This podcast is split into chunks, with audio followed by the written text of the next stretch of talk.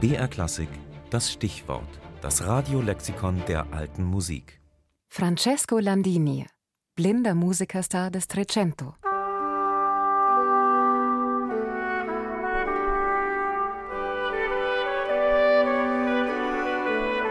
Wenn es im italienischen 14. Jahrhundert, dem sogenannten Trecento, einen echten Star des Musiklebens gab, dann war er es, Francesco Landini. Geboren um 1325 in oder bei Florenz, verlor er als Kind durch eine Pockenerkrankung sein Augenlicht. Dieses tragische Ereignis, aufgrund dessen er in zeitgenössischen Quellen oft als Magister Franziskus Zirkus, der Blinde, bezeichnet und in der Squarcialupi-Miniatur gar mit geschlossenen Augen porträtiert wurde, gereichte aber immerhin seiner Mit- und Nachwelt zum Vorteil, denn es machte Landini zum Musiker.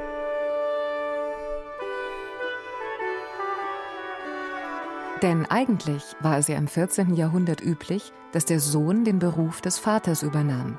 Doch Landinis Vater, Jacopo del Casentino, war ausgerechnet Maler in der Giotto-Schule und so wandte der junge Francesco sich also der Musik zu.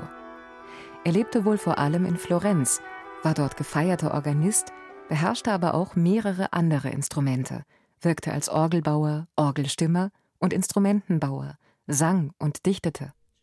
Vermutlich hat er viele der von ihm vertonten Texte denn auch selbst geschrieben. Er äußerte sich aber auch zu politischen, astrologischen, philosophischen und ethischen Fragen. Und der große Musiklexikograph Johann Walter schreibt dann auch 1734 über ihn Landinus, ein ums Jahr 1380 zwar blind, aber berühmt gewesener Philosophus, Astrologus und Musikus auf vielen Instrumenten, wurde wegen seiner vortrefflichen Qualitäten von dem Könige in Zypern und dem Herzoge zu Venedig mit dem Lorbeerkranz beehret und hat einige den Musizis dienliche Sachen herausgegeben. Nicht zuletzt war Landini aber eben auch Komponist und als solcher damals hoch gefeiert. Eine für ihn typische Kadenzformel trägt sogar bis heute seinen Namen und er galt und gilt als der bedeutendste Tonsetzer des Trecento. Was allerdings wie man auch aus Walters Lexikoneintrag ersehen kann, nach seinem Tod 1397 bald in Vergessenheit geriet. Erst im 16. Jahrhundert taucht Landinis Name überhaupt wieder einmal in einer Quelle auf und dann nur als Dichter.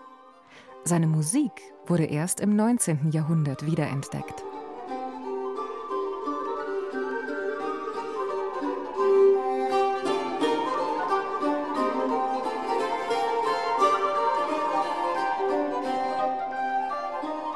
Stilistisch reicht diese Musik vom einfachen Tanzsatz bis zur komplexen isorhythmischen Motette. Dabei entwickelte Landini den italienischen Stil der Zeit weiter, indem er Elemente der französischen Musik hineinmixte und damit etwas ganz Neues schuf. So entstanden Ballatas, ein Virlet, eine Caccia, Madrigale und Motetten. Insgesamt werden Landini heute über 150 Werke mit einiger Sicherheit zugeschrieben. Klingt wenig? Nun ja, nicht alles hat die letzten 700 Jahre überlebt. Aber um das mal ins rechte Licht zu setzen, Landinis Werk macht insgesamt fast ein Viertel der uns überhaupt erhaltenen Trecento-Musik aus. So gesehen ist das schon nicht schlecht, oder?